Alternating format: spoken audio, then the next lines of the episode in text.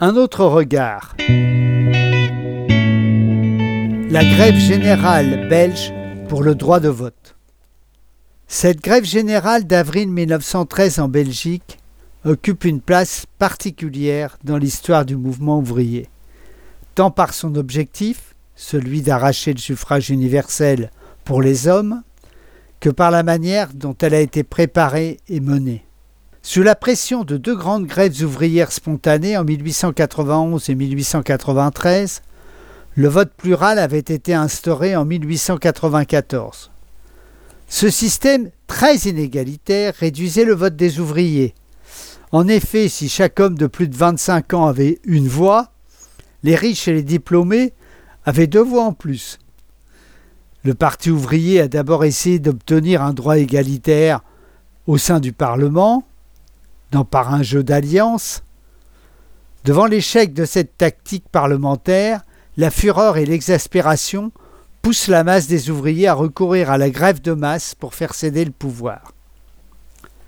La direction du Parti ouvrier et la fraction parlementaire socialiste proposent alors, pour dompter une dynamique de grève spontanée et impétueuse, l'organisation systématique et méthodique d'une grève de masse pour faire une pression politique tout en évitant de créer une situation incontrôlable, une situation révolutionnaire.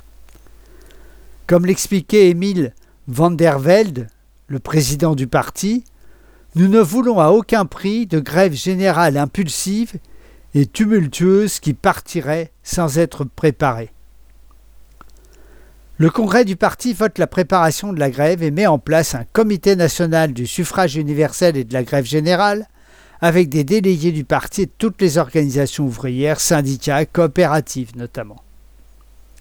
Pour préparer la grève, des centaines de comités se mettent en place et organisent une propagande par meetings, manifestations et brochures diffusées à des centaines de milliers d'exemplaires, constituent un fonds pour se doter de finances par les dons d'autres partis et la vente de bons de la grève générale organise l'exode des enfants des grévistes vers les villes du nord de la France, qui en accueillit près de 5000, et de Hollande, qui en accueillit 2000, ainsi que l'approvisionnement en vivres.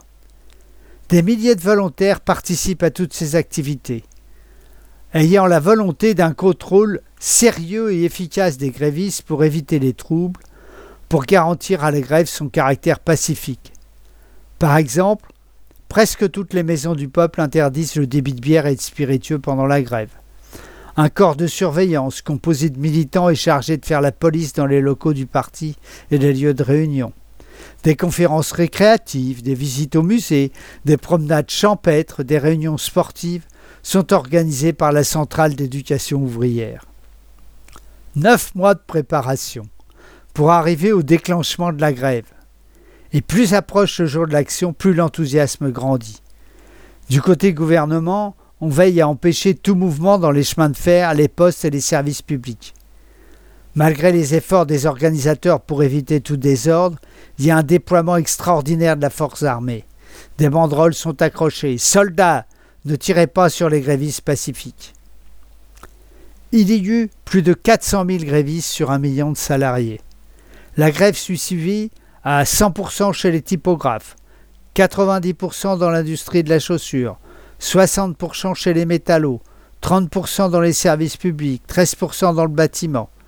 Les régions industrielles sont bloquées. Au port d'Anvers, un solide piquet 500 de Caire garantit l'arrêt du travail des milliers d'ouvriers occasionnels. La grève dure dix jours, du 14 au 24 avril 1913 durant lesquels le Parti ouvrier multiplie les contacts avec les responsables politiques libéraux pour tenter d'obtenir leur soutien et décide de l'arrêter à la suite d'une promesse de commission de révision constitutionnelle qui ne sera jamais tenue. Rosa Luxembourg, la grande dirigeante de l'internationale socialiste, critique ces méthodes, reproche à la direction du parti belge de considérer la grève comme un simple moyen de renforcer sa position dans la négociation parlementaire et non comme un élément de la construction d'un rapport de force visant à changer la société.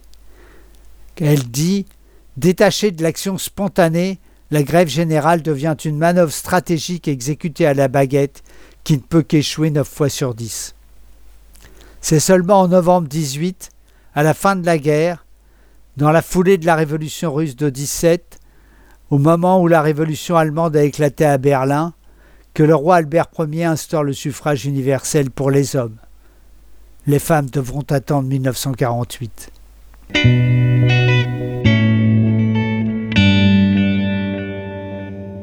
Chaque vendredi sur le site du NPA 76, retrouvez Un autre regard, podcast sur l'histoire des luttes, des exploités et des opprimés contre les dominants, loin de l'imagerie officielle, y compris à gauche, ces moments qui éclairent les combats d'aujourd'hui.